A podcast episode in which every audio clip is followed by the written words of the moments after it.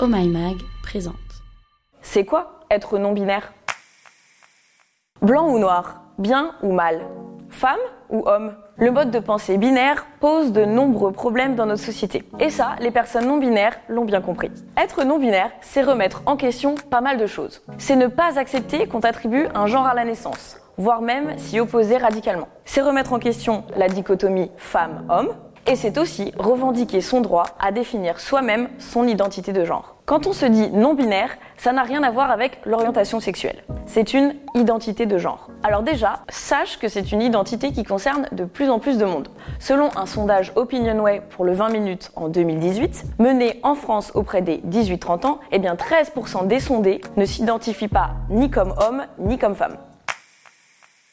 Alors derrière le terme non-binaire se cache un véritable acte politique et idéologique. Être non-binaire, c'est se battre contre la binarité de genre, mais aussi contre la hiérarchie des genres qui lui est souvent attachée. Oui, je parle du patriarcat.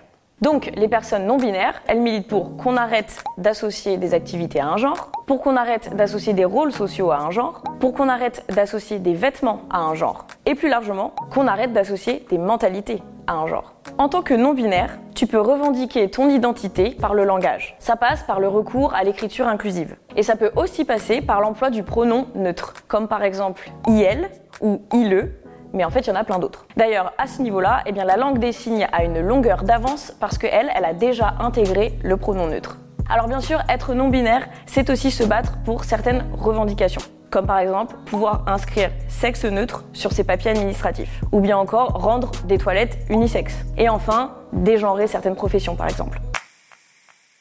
Donc, être non-binaire, c'est refuser la binarité femme-homme, qui est une construction sociale. Et c'est aussi revendiquer la liberté de s'autodéfinir, que ce soit dans son genre, dans sa manière de vivre, de penser, de s'habiller, d'agir surtout. Et enfin, c'est aussi s'opposer à la discrimination des genres et à tous les dictates liés au genre. Et voilà, c'était la question Q du jour.